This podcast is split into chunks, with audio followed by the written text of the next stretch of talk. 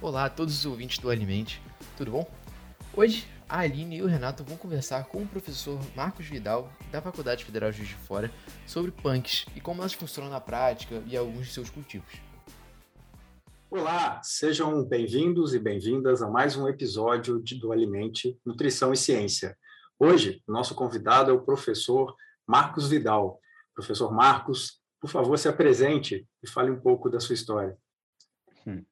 Eu sou Marcos, professor da Universidade Federal de Juiz de Fora, sou graduado em nutrição, licenciado em biologia, e ao longo do tempo fui desenhando a minha carreira na pós-graduação na ciência da nutrição e depois na bioquímica.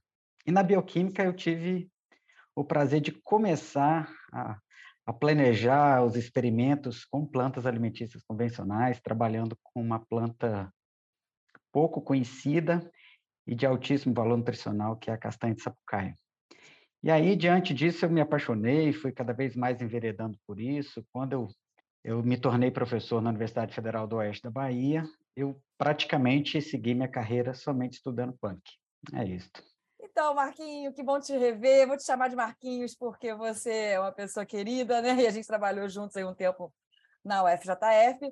Mas para a gente começar o nosso bate-papo, a gente quer precisa identificar para os ouvintes o que são punks, né? Já que você trabalhou, teve uma experiência aí anterior. É, fala para a gente o que, que é, como que a gente considera uma punk. Muito bem.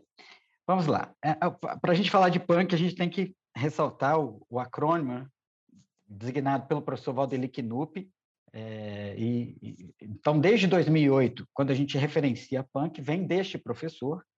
Né, e essas plantas alimentícias não convencionais são aquelas de partes comestíveis ou, na sua integritude, comestíveis, podendo ser espontâneas ou cultivadas, nativas ou plantas exóticas, que não estão incluídas no cardápio da maioria da população.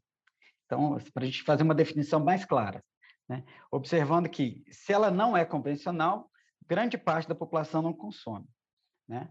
Mas essas plantas não convencionais, é, elas já foram utilizadas por grande parte das pessoas, né? e, e, algumas regiões ainda utilizam essas plantas, e por isso é importante também gente ressaltar, né, considerando essas dimensões, que uma planta pode ser considerada punk para uma região e ser totalmente consumida nessa mesma região, sendo então não convencional, e sendo então convencional para essa região. Né? Então, é, importante a gente fazer esse tipo de observação. E a grande diferença de uma punk para uma planta convencional é a forma também de comercialização. A gente não encontra punk, é, geralmente, nos mercados, principalmente nos supermercados, você não vai encontrar punk, mas na, nas feirinhas, pequenos produtores, geraizeiros, raizeiros, terão punk de uma forma espontânea ou às vezes até mesmo cultivada. Em Minas Gerais, por exemplo, taioba, ora pronobis, são nem em alguns lugares nem se considera punk né, pela dada a sua utilização, mas se a gente colocar para outras regiões do Brasil, talvez elas nem sejam conhecidas. Então, o que diferencia uma da outra é a forma convencional de produção e de utilização. Então, Marcos, é, eu fiquei aqui porque é, tem uma polêmica com relação a esse nome, né? Porque, como você disse, algumas plantas são não convencionais para algumas regiões, para outros lugares não, são até convencionais, dependendo né, da, da forma de consumo, mas eu acho que a definição que você deu com relação à comercialização fica mais claro, pelo menos para mim, eu consegui entender melhor. Você, assim, sugeriria um nome que talvez atendesse melhor a, a, a essa classificação, sendo uma nova referência? é, eu acho que assim, seria um atrevimento acadêmico, porque deu muito certo o punk. Né? Eu acho que depois do Knup, é, os trabalhos com punk se difundiram muito fortemente. Se a gente observar a produção acadêmica de planta não alimentícia não convencional pós o acrônimo punk, é, é, gritante comparado ao que tinha antes. Né? Então, eu acho que é, considerar possibilidades de outros nomes, inclusive para buscar materiais publicados em outros países, a gente não vai achar planta alimentícia não convencional. Mas plantas espontâneas, plantas alimentícias espontâneas. É, são formas que a gente consegue, hortaliças não convencionais, mas não, porque não só necessariamente nas punks a gente vai trabalhar com hortaliças, mas boa parte das punks a gente usa hortaliças. É, então, assim, falar de cardápio de uma forma geral, a gente vai ampliar aqui os horizontes do podcast. Mas, assim, só pensando que é, existem várias formas é, da gente entender punk na, na perspectiva é, do, do, nome, mas tentando criar um novo nome para punk seria um, um, atrevimento acadêmico, considerando a facilidade de se entender o que, que é uma punk dentro do território nacional, né, dada a, a forma em que a coisa foi colocada.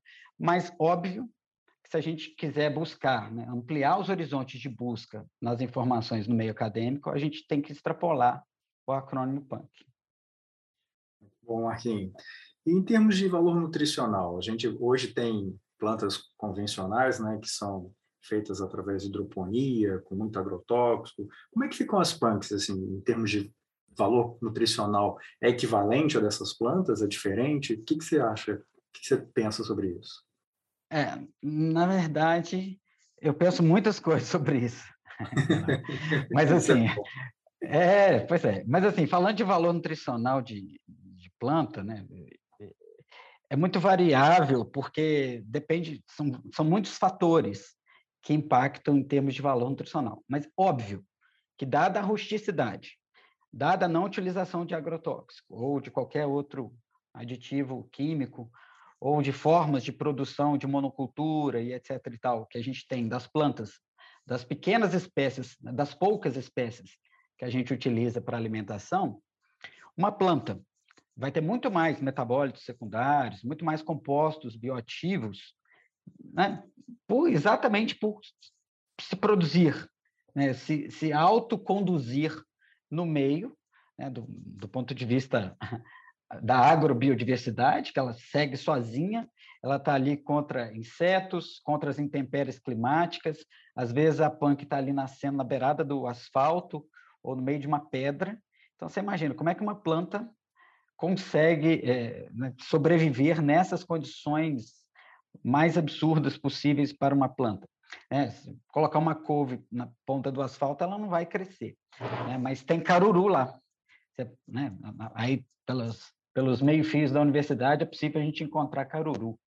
Né? E aí, quando a gente observa, aí levando para a sua pergunta, para fazer comparações nutricionais, aí de fato a gente tem que colocar também em pratos limpos para comparar produtos comparáveis, né? Se a gente pegar uma fécula de araruta, eu trabalhei com araruta na Bahia fazendo sequilhos de araruta. Né? Você pega uma fécula de araruta, compara com uma fécula de batata, elas têm efeitos tecnológicos parecidos e também valores nutricionais aproximados.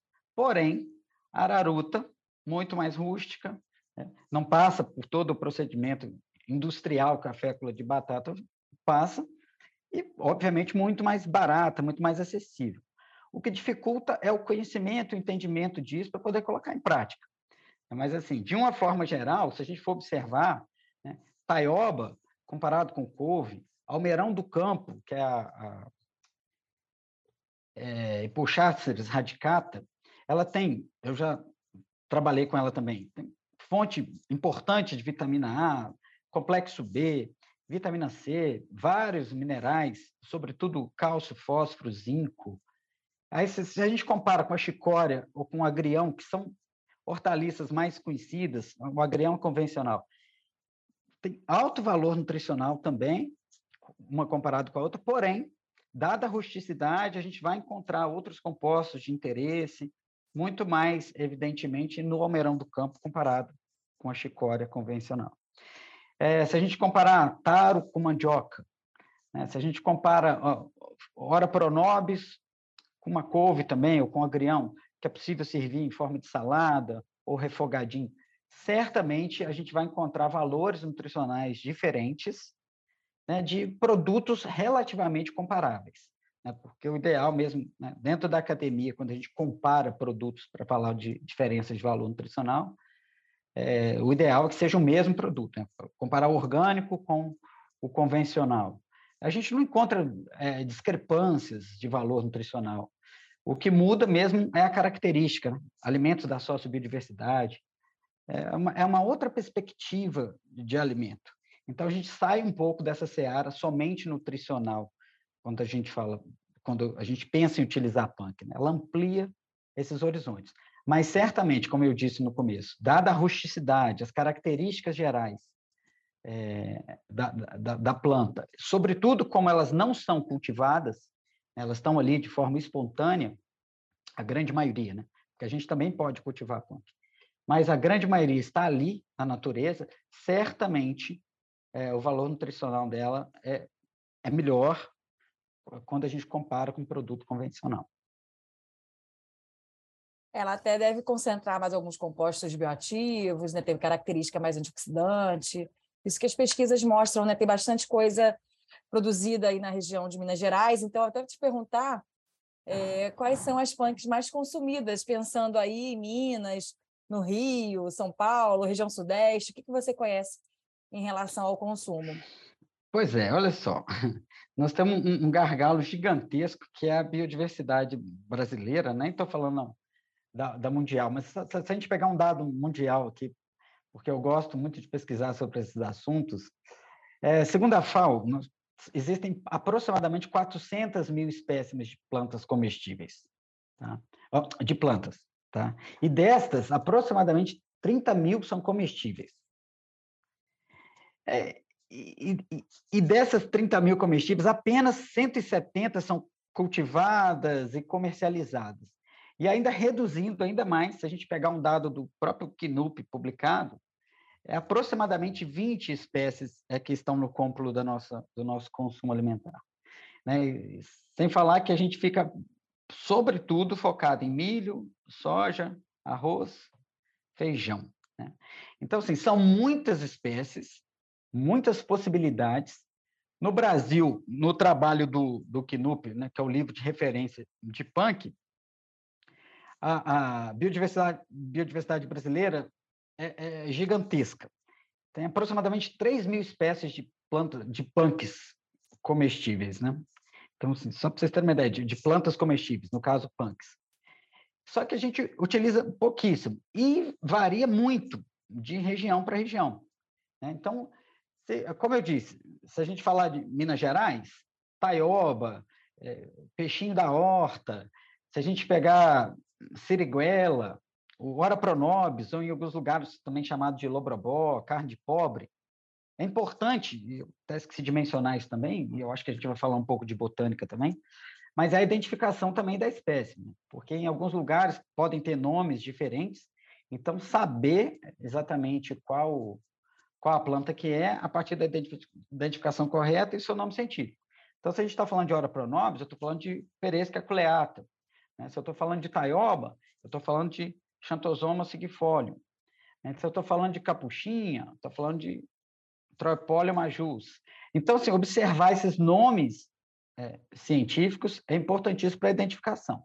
Mas, voltando à questão da regionalidade, né, aqui em Minas Gerais a gente consome bastante Ora pronobis, taioba, capuchinha, peixinho, mentruz, almeirão do campo, caramuela. Recentemente, nós orientamos um trabalho com caramuela, ficou muito bem conduzido, a gente observou várias questões importantes, né? a discória bulbífera. É, o caruru, que é da família de amarantos, então a gente já tinha uma noção de que ela tinha grande teor proteico. Então, assim, são, são plantas que aqui na região a gente vai encontrar com muita frequência a Bertalha, a Portulaca olerácea, a castanha de sapucaia, que, é, que, é, que eu trabalhei no meu doutorado, né? no Museu Mariano Procópio Juiz de Fora tem várias árvores de, de castanha de sapucaia, elas estão lá disponíveis, né? quem come são os macacos que vivem ali, e a gente deixa de comer essas castanhas de alto valor nutricional. Né? Então, se de uma forma geral, por região, a gente precisa identificar, né? No centro-oeste, quando eu estava na Bahia, quase na divisa com a região ali do, do Goiás, é, a gente observava umas plantas muito específicas, regionais.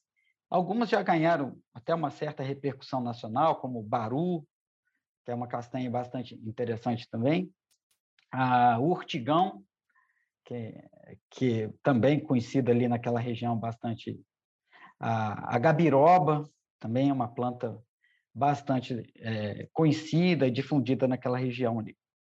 É, se a gente pensar norte do Brasil, né, o que, que, a gente vai encontrar? Araçá, pera, bastante consumido, cumaru, é, coentro do pasto, muito consumido no norte, moringa.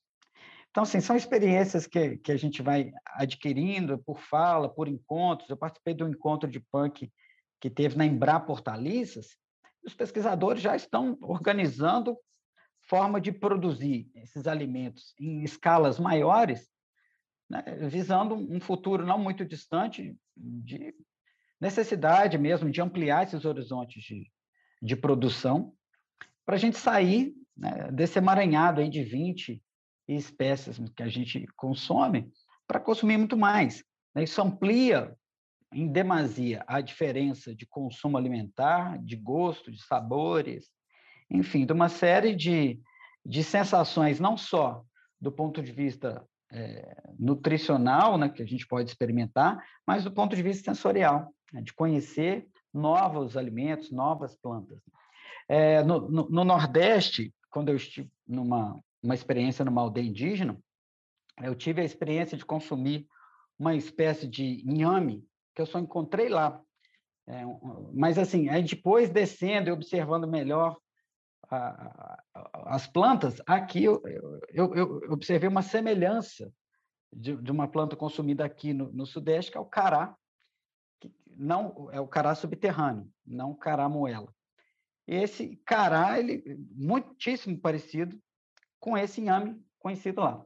Aí eu fui observar o, o nome científico, trata-se da mesma planta. E isso há quase, eh, eh, sei lá, 18 anos atrás que eu tive contato com essa planta.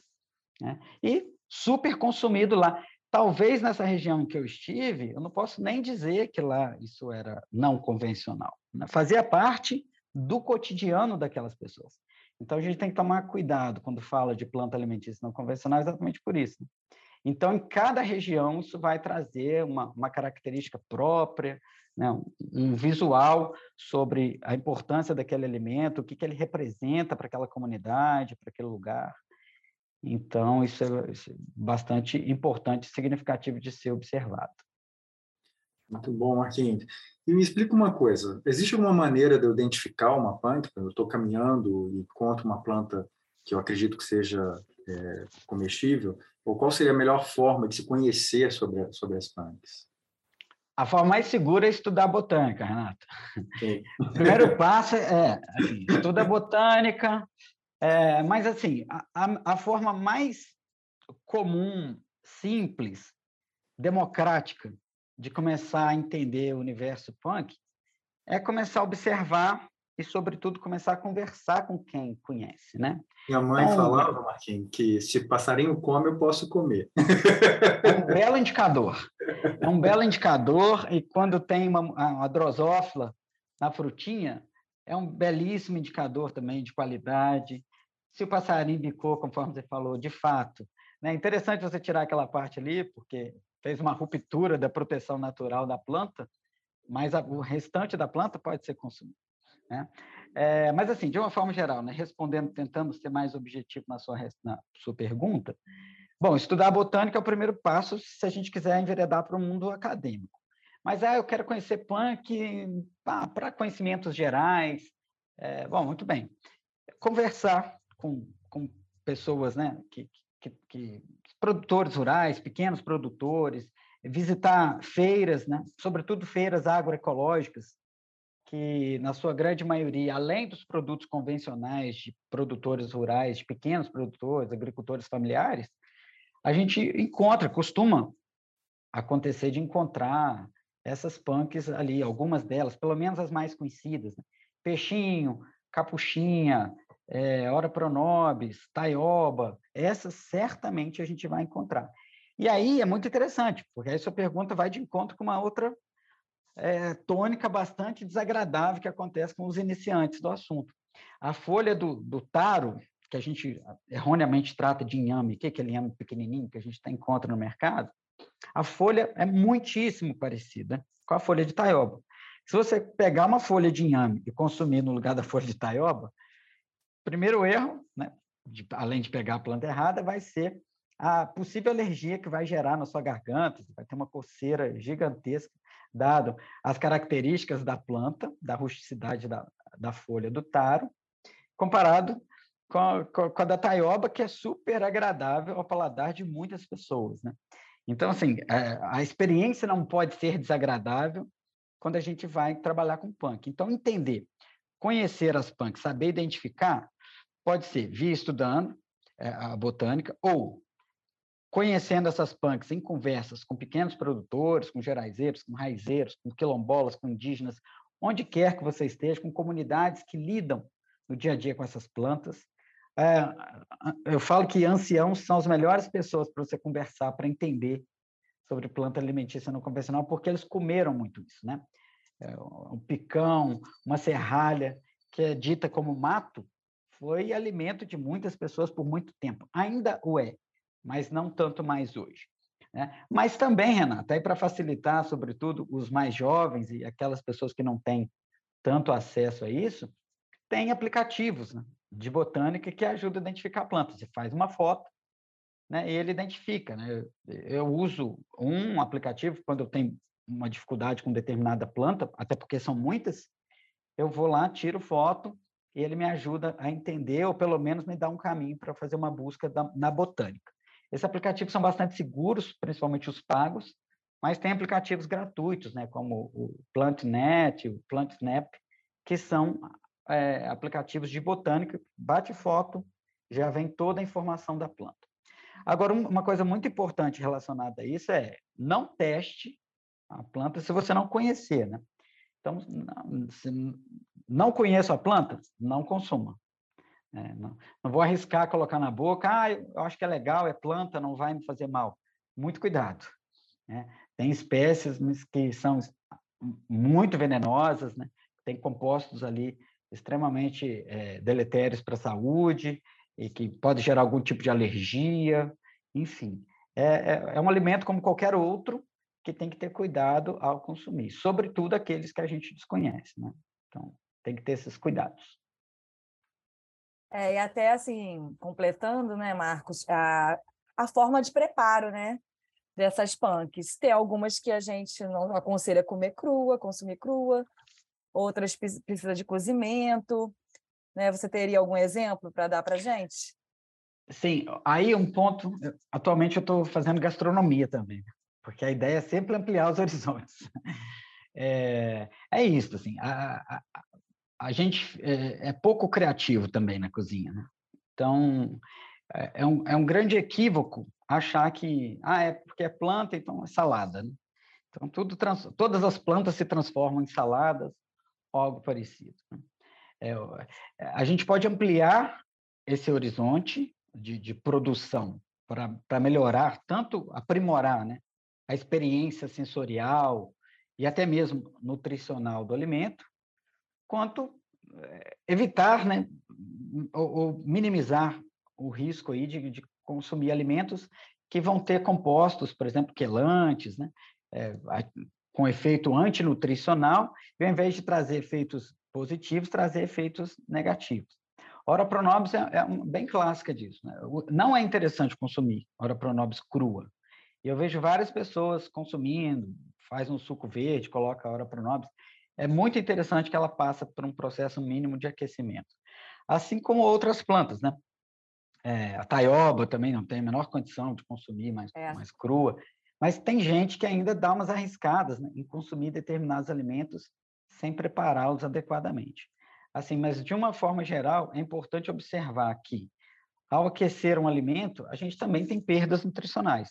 Então, quanto mais próximo da gente usar né, esse alimento na sua condição in natura, ou minimamente processado, ou prepará-lo né, é, com, com o mínimo de processamento possível, né, uma cocção a vapor, ou fazer um, grelhado, um assado com, com alimento, obviamente você vai ter muito mais benefícios do ponto de vista sensorial, nutricional, mais segurança.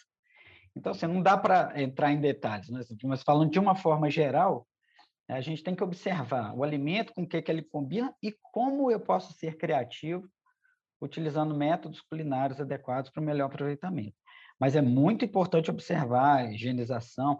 Não é porque o alimento eu peguei na, na, na, na horta, é orgânico e tal, que ele não tem que ser higienizado, que não tem que observar é, os fatores antinutricionais. Não, muito pelo contrário.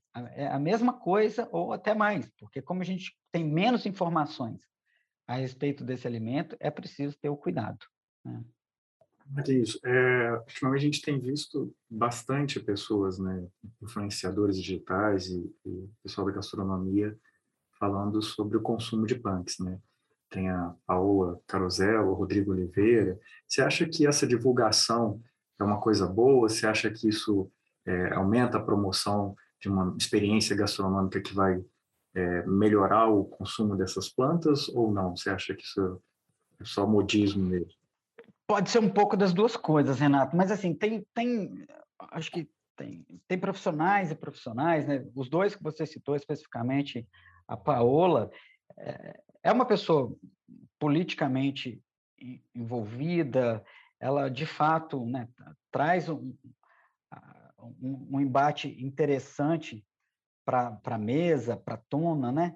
Eu acho que isso é extremamente importante para a gente considerar, sobretudo, que essas pessoas é, que tem é, grande é, alcance né, pelas mídias, de apresentar isso, por que não? Né? Então, eu vejo com bons olhos, num primeiro momento, isso. Obviamente, tem o um lado negativo disso, pela romantização da coisa e, sobretudo, a gourmetização da punk. Né? A punk não deve ser gourmetizada, porque ela, o objetivo da punk é ser democrática. Eu discuti isso recentemente numa aula de gastronomia, né? Porque assim, a, a fala era exatamente essa. Ah, o produto fica, ele tem um valor agregado muito maior, porque o sujeito foi lá, mostrou onde que ele colheu, era tudo orgânico, era tudo assim, era tudo assado, foi escolhido esse, esse, esse. Quando ele chega no prato, foi preparado pelo chefe tal, no restaurante tal, ele passa a ser um prato inviável para boa parte para toda a população, né? Pra, ele fica um prato muito exclusivo para pequena parte da população. E aí essa exclusividade que a botânica não faz isso, que a natureza não faz isso, está aí, né? está dada a natureza, está disposta e disponível para todo mundo, ela não deveria né, chegar nesse requinte tal, ao ponto que uma punk passa a se tornar um produto altamente é, do nível né, de alta gastronomia que fica altamente dispendioso para poucos. O objetivo de, de estudar punk, de divulgar punk, né, é, o, é exatamente o caminho inverso. É ampliar os horizontes, considerando então a visibilidade desses desses chefes de renome, etc. e tal. Ok, beleza, isso é maravilhoso. Mas, se a gente observar do ponto de vista do que, que se transforma num prato, em termos de custo, para a grande maioria da população, fica praticamente inviável. Então, tem que estabelecer aí parâmetros importantes para a gente entender o qual que é o impacto positivo é, que, que esse tipo de gastronomia traz para a população de uma forma geral. Se a gente quiser disseminar punk, a universidade é um excelente caminho para chegar na população, sobretudo com projetos de extensão, de pesquisa, conhecendo melhor sobre essas plantas, e de extensão chegando até as comunidades, fazendo oficina culinária, é, incentivando pequenos produtores a, a produzir esses alimentos, é, merenda escolar, enfim, vários caminhos que tem, que, que existem, para a gente poder difundir, ampliar esses horizontes, diferentemente da gente gourmetizar punk. Né? Você vai lá e feita um prato maravilhoso com uma capuchinha, o impacto nutricional é mínimo, ínfimo, quase zero. Né? Se a gente colocar uma flor de capuchinha para enfeitar um risoto, né, ele só vai servir de enfeite, de fato. Né? É, em termos de sabor, não vai alterar grande coisa, em termos nutricionais, não vai alterar grande coisa. Assim, o que de fato vai trazer benefício para a sociedade? É isto?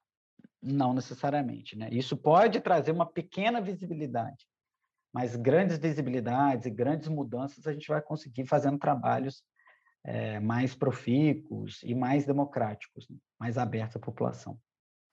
E você, então, acredita, Marquinhos, que a punk pode ser um caminho, um consumo né, para a diminuição da insegurança alimentar no Brasil? Ah, claro que sim. Claro que sim. Eu sou entusiasta de punk, eu não me considero pesquisador de punk, eu sou entusiasta. Né? Eu acredito sim, porque se a gente pensar em conceitos de sociobiodiversidade, soberania alimentar, isso está diretamente ligado à segurança alimentar e nutricional.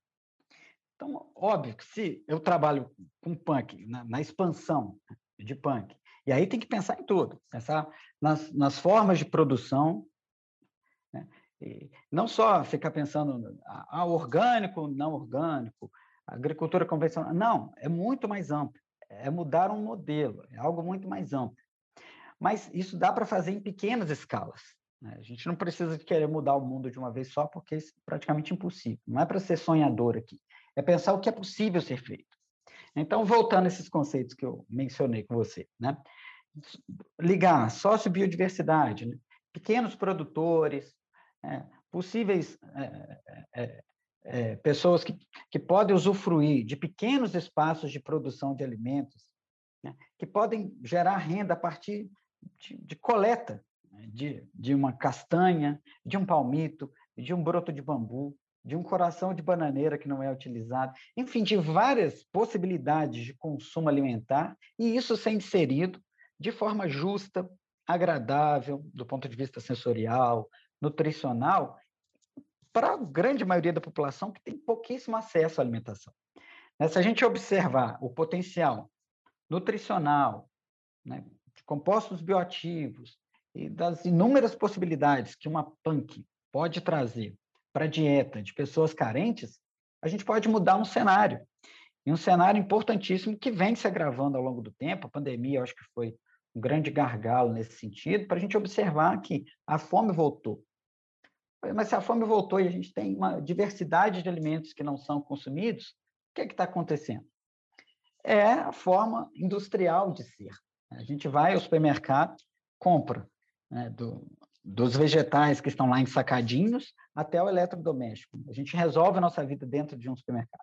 A gente não faz um, né, não, não quer dar um passo a mais e privilegiar uma pequena feirinha, um pequeno produtor, é, ou uma, sei lá, um mercadinho local. A gente não quer isso, né? Então a gente tem que mudar um cenário, pode ser do micro para impactar no macro, mas das nossas pequenas ações do dia a dia. E para pensar em, em segurança alimentar e nutricional, é, é, quem é que, que, passa por essa dificuldade de insegurança alimentar? População carente. Então, nós temos que chegar nessas populações, né? Nesses programas governamentais, como o PNAE e outros programas, né? Programa de Aquisição de Alimentos, enfim, é, aproveitar que existe já uma legislação até bastante atraente para isso, porém pouco explorada e, porém, pouco, é, pouco valorizada de uma forma geral. A gente vê até profissionais da nutrição mesmo se esquivando dessas informações. Né? A saúde pública acaba ficando aquém quando a gente fala de, né, de tecnologias e das facilidades do mundo moderno, e a gente acaba se esquecendo que existem inúmeras possibilidades nutricionais muito mais democráticas e acessíveis. Então, a gente consegue sim trabalhar essa vulnerabilidade é, nutricional com, com, com, plantas não convencionais. Coisa boa, Martins. É bastante coisa que a gente precisa rever, né, para poder entender, para ajudar a mudar. E a gente, como nutricionista, tem um papel fundamental, acho que, nesse processo. A gente queria te agradecer muito esse bate-papo, foi um bate-papo enriquecedor. É, aprendi um pouco mais sobre punk também gosto do tema, né? não sou um entusiasta como você, só sou um usuário das punks, mas é sempre bom. Em nome do Alimente, a gente queria te agradecer né, por conversar com a gente, por explicar um pouquinho mais, né, e convidar todos para assistir, então, o episódio sobre punks. Muito obrigado. Eu que agradeço, Renato, Aline e a equipe. É, desejo muito sucesso para vocês nessa empreitada. E a, não deixa de ser né, uma excelente forma de divulgação para quem sabe criar novos entusiastas no assunto e ampliar esses horizontes aí que são bastante importantes, interessantes para a ciência da nutrição. Valeu. É, com certeza. Obrigado. Até mais. Tchau, tchau. Bom, espero que tenham gostado desse episódio super interessante de hoje com os nossos professores sobre esse tema muito atual e importante também. E o roteiro desse episódio foi elaborado pela Poliana Martins e pela Ana Fontinelli. A edição de áudio foi feita por João Antônio, eu, e a arte também foi produzida pela Ana Fontinelli. O nosso projeto de extensão conta com os apoios da Reitoria de Extensão da Faculdade Federal de Fluminense e da Universidade Federal de Juiz de Fora. E também não se esquece de seguir a gente no Instagram para ficar atualizado de toda a nossa programação e dos nossos postagens durante a semana. Muito obrigado, espero que todo mundo tenha uma ótima semana e um ótimo fim de semana também. Tchau, tchau.